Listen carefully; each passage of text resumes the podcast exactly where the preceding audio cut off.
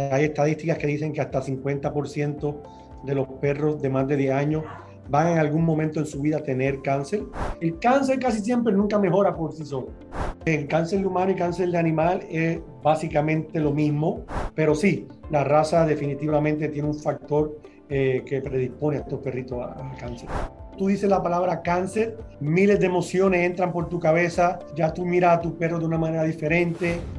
Esta es la voz de el doctor Armando Villamil, oncólogo veterinario, especialista en tratar a nuestros animales cuando presentan síntomas de cáncer.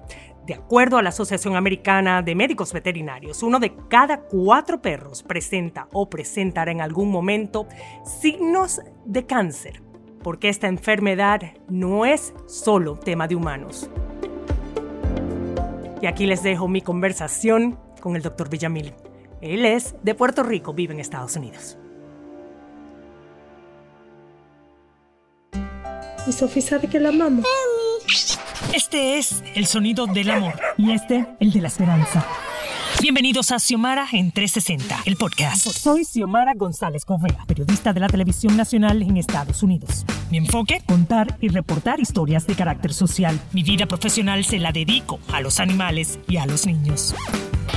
Historias reales, gente real, sonidos que despiertan y motivan. Porque si aprendemos de los más inocentes y auténticos, probablemente nos hacemos más sabios vulnerable, algo despistada.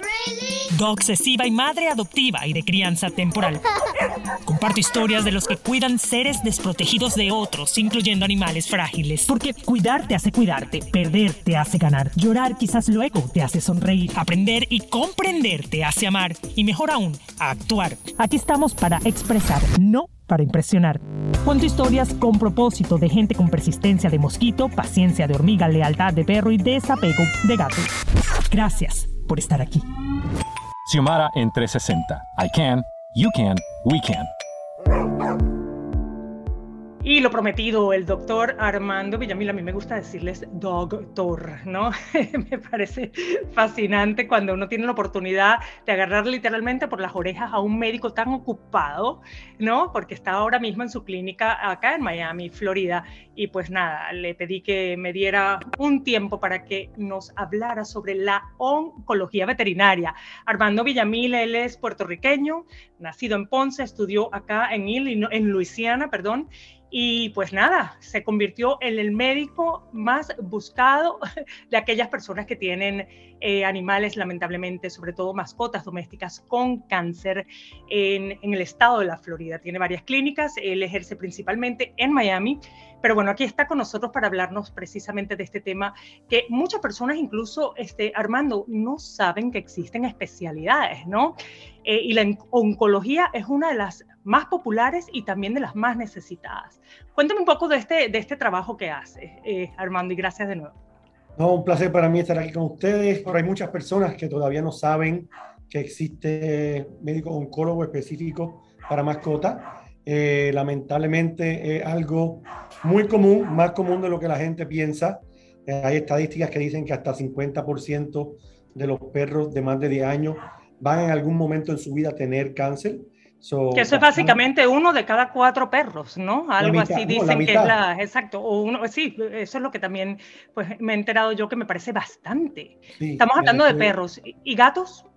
gatos hasta un poco más, lo que pasa es que pues aún los gatos hay muchos más que son realengos o no están muy domesticados, sobre los números no están tan válidos, pero sí vemos muchísimo eh, cáncer en gatos también. Eh, algo que sí se puede tratar. En tiempos anteriores muchos perritos morían de una masita, nadie sabía lo que era, pero lamentablemente eso hoy sabemos que era cáncer.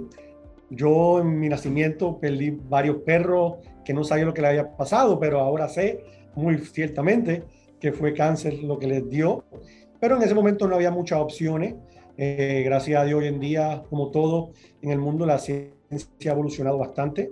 El colegio de oncólogos eh, no existía en los 80, fue para el principio de los 90 que empezaron a haber unos cuantos doctores que se empezaron a especializar en esa área. Hoy en día aún en Estados Unidos creo que no llegan a 200 oncólogos en total, no somos muchos, es una especialidad bastante, pues, pequeña todavía. Algo que me imagino que te mantiene a ti en este terreno muy, muy ocupado. Yo creo que eh, para ti es muy importante saber o, o, dejarle saber a la gente que tú hablas español. O sea, no muchos oncólogos en este país, veterinarios, hablan español. Entonces, ese es como que, sí, es un mundo competitivo, pero a la vez yo creo que tú tienes como la delantera a nivel, pues, profesión eh, en el mundo de los que hablamos español, aquí en Estados Unidos. Sí, definitivamente aquí en Miami me, me favorece muchísimo, no solamente con los dueños, pero muchas veces con los veterinarios eh, hay veterinarios que no, hablan tanto español. Cáncer, en este caso en español, en inglés, cáncer es cáncer. Pero cáncer tiene una gama, ¿no? Es una gama, es una gama, hay muchos tipos de cáncer. Y sí me gustaría entrar en este terreno, Armando, ¿cuáles serían ¿no? los, cáncer, los tipos de cáncer más comunes en perros? Este, yo tengo entendido por ahí que el linfoma es uno como muy puntual, tanto en perros como en gatos. Eh, este, ahí está también el cáncer de mama, el cáncer de próstata. Sí, todo eso son bastante común. Eh, yo diría en los perros, linfoma by far sería el número uno. Eh, mastocytoma o mast en inglés es bastante común. Muchas de las masitas que vemos en los perritos que pensamos que no es nada, pero siguen creciendo y eso es un tumor que eventualmente puede causar un problema bastante mayor en las mascotas. Eh, cáncer de mama, eh, es uno bastante común que antes de que sea un problema, porque casi siempre en el vaso y cuando llegamos a verlo, pues ya la mascota está bastante deteriorada. Eh, en gatito, eh, carcinomas de la boca son bastante comunes. Y también lamentablemente uno que cuando lo vemos ya está bastante avanzado, ya el gatito no está comiendo, un olor bastante extraño en la boca. Son cosas que ya indican al dueño que es algo raro. Antes de entrar en los síntomas, sí me llama mucho la atención que me estás hablando de la castración, de, me estás hablando del cáncer de mama y el cáncer de próstata mucho se dice por ahí, o sea, esto es como ya hasta callejero, ¿no? Este, que dicen que este, castrar a los machos, por supuesto, a los machos se castra, este, pues puede reducir ese riesgo de cáncer de próstata. Por otro lado, se dice que esterilizar a las hembras, porque a las hembras se, se, esterilizan, eh, porque hay gente que tiene esa confusión con el término, ¿no? Nada más para, para aclararlo, este, también eliminaría eso, ese riesgo de cáncer de mama. Ahora, también se dice que acudiendo a esos dos procesos, que sí puede eliminar esos dos tipos de cáncer, pero podría resultar en otros tipos de cáncer. Entonces, teniendo esa información a la mano, que puede, para algunos es callejera, para otros ya es verificada, en este caso quiero que me lo, aclares tú, ¿cuál sería entonces la posición de un dueño de mascota cuando hay dos versiones ¿no? con respecto a esto? Y estamos hablando de cánceres que son pues, muy comunes, cáncer de mama y de próstata. Esa contestación tiene varios ángulos, como tú dices. El que sabemos de seguro que me siento cómodo diciendo que está ya probado, en las, los perritos, en la hembra, si se esterilizan antes del primer celo, tienen menos de 5% de que cause, de que tengan un cáncer de mama en el futuro. Después del segundo, tercero y cuarto, ese por ciento sigue subiendo hasta que después del tercer celo ya no hace diferencia y tiene un 94% de que le dé algún cáncer de mama en su vida. ¿ok? En cuanto a los hombres, la próstata es un poco más complicado, los estudios no son tan claros. Eh, hay perros que están castrados, si le da cáncer de próstata, hay perros que no están castrados, que le dan cáncer de próstata. So, ahí la diferencia no está tan marcada como el cáncer de mama en la hembra. Es bien difícil contestar esa pregunta con una, una contestación que cubra todo. Yo siempre recomiendo que después que tenga una edad bastante ya estable, o sea, que esté desarrollada, esterilizarlo creo que es bueno. Dicen también que si se llega a recurrir ¿no? a este tipo de, operación, esterilización, castración o castración y o castración, eh, también podría dar pie a otro tipo de cáncer y eso es lo que quiero que me, que me, no sabemos de un cáncer que sea que se aumente por haberse castrado. Eso no, eso no, lo, no me siento cómodo diciéndolo. Eh, solamente Tampoco puedo decir que hay muchos cánceres que, fuera del de cáncer de mama, que disminuimos el riesgo significativamente con la, con la esterilización. Pero que les dé cáncer por haberlo castrado, no, no, no, hay, no hay data sobre eso. Y estoy conversando con Armando Villamil, él es oncólogo veterinario. Él tiene su clínica, por supuesto, que se llama Pet Cancer Group. Él ejerce acá en Florida, específicamente en Miami, pasa la mayor parte de su tiempo y pues se dedicó a esta especialidad, oncología animal, porque aparte de ser un nicho muy interesante y además que tiene mucha demanda, eh, pues es algo que también ayuda a la comunidad, a nuestra comunidad en español, porque por supuesto él es puertorriqueño y habla español muy bien. Cuando uno quiere ir a un médico, uno quiere escuchar todo ese diagnóstico y toda esa opinión en el idioma de uno, porque es un tema pues bastante serio. Armando te comentaba los síntomas. ¿Cuáles serían esos síntomas eh, que levantarían bandera roja? Sí, hay muchas cositas que el, propio dueño puede ver. Eh, Obviamente esto es un cambio que hemos visto mucho con la pandemia, yo creo. Las personas están compartiendo más con sus perros, estando más en la casa. hemos visto un, crecimiento de gente diciendo, mira, mi perrito no está bien, eh, porque son muchas cosas que tú puedes ver a diario. Yo creo que la primera cosa que veas no me tienes que llamar a mí, es más llamar a tu veterinario regular de cabecera. Ellos son los que están en el, en el front de pues, diagnosticar estos cánceres. Ahora, perdón, eh, ¿esto funciona como un referido? O sea, yo tengo que llamar a mi médico primario, o en este caso al veterinario, y luego él hace el referido, o yo puedo llegar a tu clínica, oye. Yo prefiero que vaya por los canales de tu veterinario, ¿ok? Eh, porque así hay muchas cosas que tu veterinario puede diagnosticar que no son cánceres, que parecen ser cánceres, y él puede, pues, como que dice, llevar un sitio correcto, básicamente. Claro, te lo pregunto porque mucha gente quisiera cortar la vía porque tiene pues ya como que toda la, la, la, supuesta evidencia, ¿no? Y pues quieren cortar la vía para desacelerar el tiempo o el progreso. Es mejor, es mejor hacerlo por el, su veterinario primario, eh, así él hace los diagnósticos recurrentes, o sea, y cuando hacen cirugía o una biopsia, cosas así, hay veces que es más fácil hacerlo con ellos que conmigo, eh, para llamarme a mí, quizá hay una semana o dos de espera para verme. En ese tiempo se puede hacer todos esos diagnósticos. Yo prefiero hacerlo por ese lado. Pero nada, vuelvo a los síntomas. Son es más, vamos a dejar a la gente con la duda y volvemos enseguida con Xiomara en 360 aquí, transmitiendo desde Miami, a los que nos escuchan desde cualquier plataforma de audio, su preferida. No te lleves a los gaticos. Si ves una camada de gaticos, lo primero que vas a querer hacer es llevarlos al refugio de tu localidad, pero es muy probable que los estés secuestrando. Durante la última temporada de gaticos, los refugios para animales del sur de la Florida recibieron miles de gaticos recién nacidos. Si se separa a los recién nacidos de la mamá, las posibilidades de sobrevivir disminuyen drásticamente. Espera al menos 24 horas para ver si la madre aparece. Más en miamidade.gov animals. Seguimos conversando con el doctor Armando Villamil, oncólogo veterinario. Armando, nos fuimos con la pregunta, síntomas. como te estaba diciendo, síntomas son muchos, nada es completamente específico, pero lo más que yo recomiendo es, obviamente, mirar el comportamiento de tu mascota. Si él se come la comida todos los días y un día no se la come, no es cáncer, pero si ya ves que tiene una masita en la boca o cositas así, ya eso está apuntando un poquito más hacia el, tipo de crecimiento o nódulo que no se supone que esté ahí. En la piel hay muchísimos tumores que son benignos, los lipomas, básicamente muy común en perritos mayores, pero si tú ves que una masita está creciendo bastante rápido, está muy irritada, roja, eh, pues esos son también síntomas de más hacia un mastocytoma. Eh, si tú ves que tu perrito de la nada empieza a cojear, eh, obviamente hay muchas cosas, ligamento, músculo, cosas que pueden suceder, pero si ya después de darle antiinflamatorio, descanso, sigue todavía con los mismos síntomas, ya ahí recomendamos hacer una placa para evaluar ese hueso si ves que tu animal de momento el abdomen está significativamente distendido, eh, él está la, encía un poquito pálida, pues es una evidencia de sangramiento interno.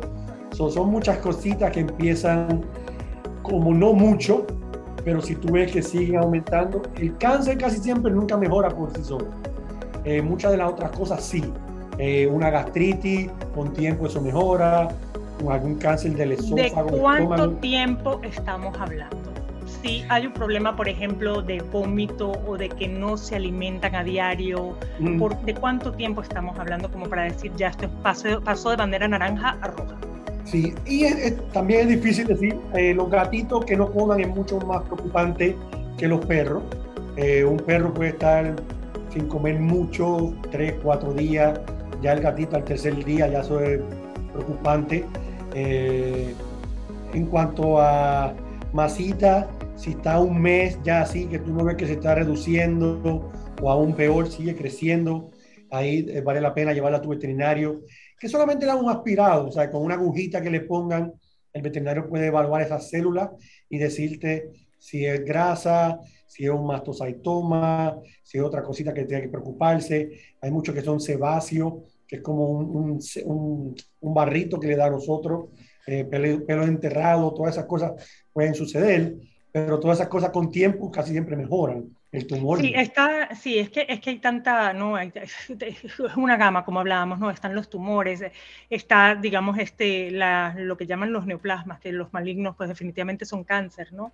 Este, el mismo cáncer como tal. Bueno, el tema es que es, es mucha, no, es mucha información quizás, pero hay que tener en cuenta esos síntomas definitivamente y sin duda.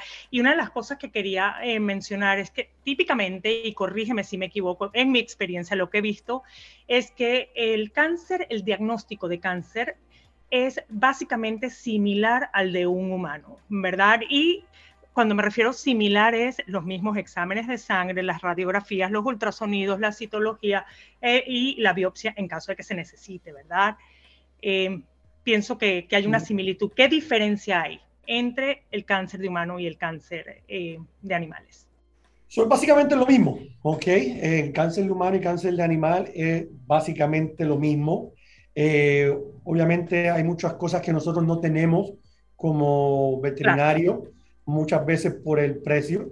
Eh, PET scan, cosas así no están pues, disponibles para nosotros. Mamografía en cáncer de mama, eso no lo tenemos. Eh, pero un linfoma es un mismo linfoma en humano que en perro, cáncer de próstata es lo mismo en perro, humano, eh, obviamente en humanos también hay tratamientos más avanzados que nosotros, pero nosotros... Ahí es donde, donde, donde, estaría la gran diferencia, ¿verdad? En, en el tratamiento como tal. Creo que el, el, de repente el cáncer en animales puede ser como, los, digamos, el, las, los efectos secundarios, ¿no? Como un poquito más leves, ¿no? Típicamente tiende a ser así algún tipo de raza eh, que sufra más de cáncer y hablando en este caso de perros? Lamentablemente sí. Lamentablemente vemos mucho eh, Golden Retrievers, eh, vemos muchos boxers. en cuanto a hemangiosarcoma se refiere, vemos muchos pastores alemanes, German Shepherds, más, más tumors, vemos muchos de los perritos blancos, que son los canecorsos, cositas así vemos bastante. Eh, squamous cell carcinoma también en perros que tienen pigmentación blanca, eh, gatitos en el área orbital que tienen blanco, son más predispuestos a squamous cell carcinoma. Son sí hay, o los terrier eh, tienen mucho cáncer de, de la vejiga, eh, transitional cell carcinoma de la vejiga, los Scottish Terrier, White Shetland Terriers, todo eso Sí, está bastante comprobado. El cáncer es una, una enfermedad de, de, viejito. Eh, gracias a Dios no le da mucho a, a, peritos jóvenes. Sí se ve, pero no es lo común. Entonces sí, lo, más, lo común es típicamente después de los 10 años. Correcto. Yo diría como un 80% de los peritos que yo veo son de 10 para arriba. Pero sí, la raza definitivamente tiene un factor eh, que predispone a estos perritos al cáncer. Y curiosamente, ese Golden Retriever es, si no el más popular, es uno de los más populares en este país. Te digo, eh, por ahí también eh, se menciona, Armando, que hay factores ambientales que influyen en este tema del cáncer. Uno de los que a mí particularmente me llama mucho la atención, porque es muy común que lo hagamos o que lo hagan muchas personas, es el fumar, el tabaco. Eso que le llaman second hand smoker, o sea, segunda mano. ¿Es cierto que esto aumenta los riesgos de linfoma, tanto en gatos como en perros? ¿Y qué otro tipo de toxicidad o qué otro tipo de factores, no pesticidas, químicos, podrían afectar ¿no? este, este tipo de, de, situación? Sobre el cigarrillo, definitivamente hemos visto un alza, especialmente en gatos, porque aunque tú no lo, no todo el mundo lo veas, tú fumas esas partículas caen. ¿Quién se está lamiendo todo el tiempo el pelo? El gatito. So, hemos visto una alza en linfoma en, personas que fuman en la casa. Eh, fuera de eso, latas que coman directamente de la lata, el, perrito o el gato, más cáncer en la boca. Eh, pesticida, es un poquito más oscuro la data, no está completamente probado, pero sí, como todo en humano, también pensamos que hay una predisposición, pero no está comprobada tan fuerte como, por ejemplo, el asbesto en los pulmones de humano, el cigarrillo en humano, eh, roja en humano, todas esas cosas que en humanos sabemos que predispone para cáncer, no está tan sólida la data en, en perrito y gato, pero sí, eh, bueno, igual todavía la mayoría de las quimioterapias que nosotros usamos son de humanos eh, y transportamos eso al, mundo animal. Sí hay drogas específicas hoy en día para perrito y gato que el FDA ha aprobado, pero son muy pocas. Yo diría que todavía la gran mayoría son de la, la quimioterapia que usamos en humanos Estoy conversando con el doctor Armando Villamil, oncólogo veterinario especializado y por supuesto habla español. Por el lado veterinario, siempre trato de ayudar a las personas a tomar esas decisiones, porque no todo el tratamiento, no el mejor tratamiento es el mejor tratamiento para esa persona o para ese perrito. So, ahí es que entra mucho de pues, mi conocimiento, cómo evaluar en la situación, cómo hacer lo mejor para esa persona, como mencionaste ahorita, el tiempo, el dinero, todos esos son factores que las personas tienen que tomar en consideración para tratar a estos perritos. yo, esas personas, trato de pues, decirle lo que está sucediendo antes que pues, tomen esas decisiones, porque son decisiones para el resto de su vida. ¿okay? Y lamentablemente hay algunos cánceres que aún con todo el mundo, del, con todo el dinero del mundo, no vamos a poder salvar ese perrito y pues a veces es triste que hagan todos esos sacrificios y su perrito fallezca, entonces ya no tienen casa, entonces ahí es que yo tengo que la psicología un poco eh, pues, orientar a esas personas de la mejor manera para pues que ellos puedan tomar sus decisiones. Yo lamentablemente no puedo hacer las decisiones por ellos, pero sí les doy todas las herramientas para que tengan una decisión clara de lo que están haciendo y sepan lo que están haciendo. Te agradezco mucho en nombre de las personas que tienen mascotas, esa sinceridad que a través de tu profesión eh, le, das a esos, a esos clientes humanos, ¿no? Con respecto a, a, pues las alternativas que tienen, porque muchas veces dicen los veterinarios, terminan sabiendo nuestras necesidades, terminan exagerando en los costos. Y yo agradezco sinceramente porque te conozco la honestidad y esa compasión que estoy segura fue la que te llevó a ser médico veterinario y a especializarte y a saber, porque lo sé, que te respetan mucho, precisamente por la calidad humana que tienes.